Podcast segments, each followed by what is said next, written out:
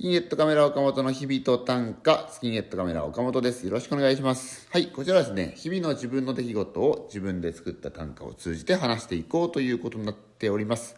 28回目です。よろしくお願いいたします。では、今日の短歌を読み上げたいと思います。そんなにもたっぷりと間を使ったらセリフ飛んだと思われちゃうよ。そんなにもたっぷりと間を使ったらセリフ飛んだと思われちゃうよ。はい。ということでございまして、えー、今週ですね、水曜日かな、テレビ番組の収録があって、なんかちょっと短いコントをコンビでやりますよ、みたいな収録だったんですけど、それに行ってきたんですけど、まあその二人で、下と、相方下って言うんですけど、下と二人でコントやるんですけど、まあその相方っていうのが、僕がお芝居の脚本っていうのを2017年に初めてこう書いたのやらせてもらって17年18年19年と3回やったんですけどで去年ちょっとコロナの関係でできなかったんですけど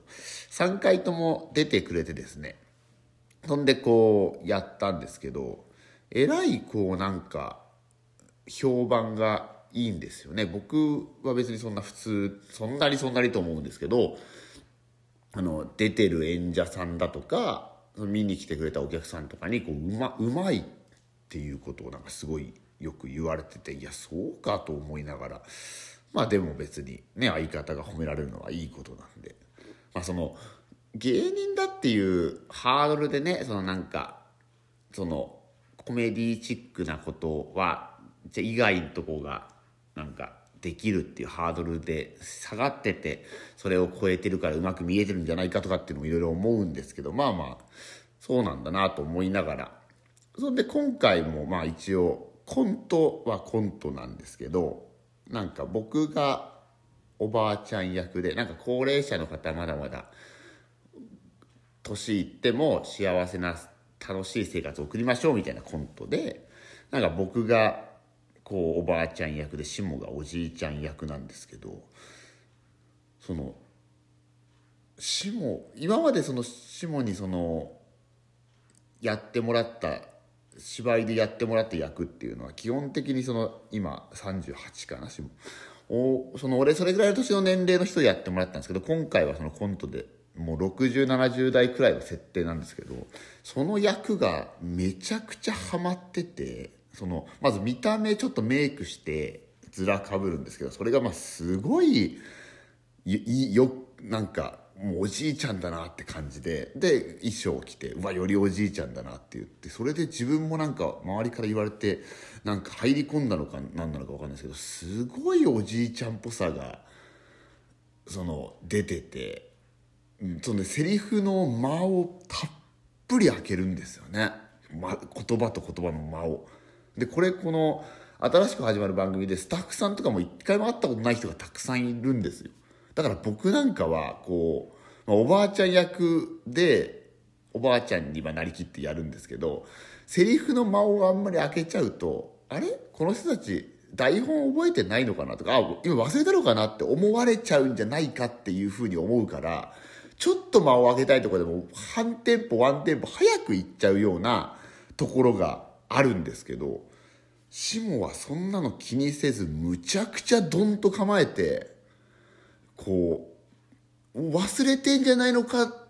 をちょっと「おい忘れてるぞ」って止める半歩前で言うくらいの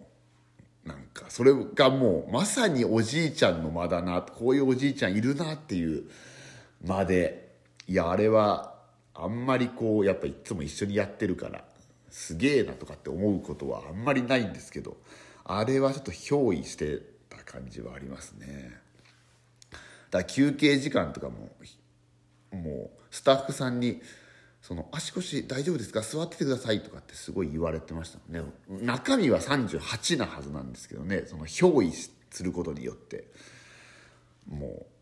うそのスタッフさんにそう思われるっていうでもあの度胸とかもやっぱすごいなと思うんですよね僕なんかはやっぱりそんなに間を開けれないまあその役柄のこともあったんでしょうけどあれはあっぱれでございましたねまあちょっと新しい番組新しい番組でちょっとほんとちょっとですけど出ることになったんですけど情報解禁がもうちょっと先だということなのでまあ、北海道だけになると思いますけど見れる方は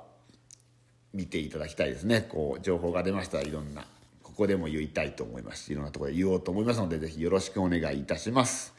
ということで今日の短歌もう一度読み上げます。そんなにもたっぷりと間を使ったらセリフ飛んだと思われちゃうよということでございました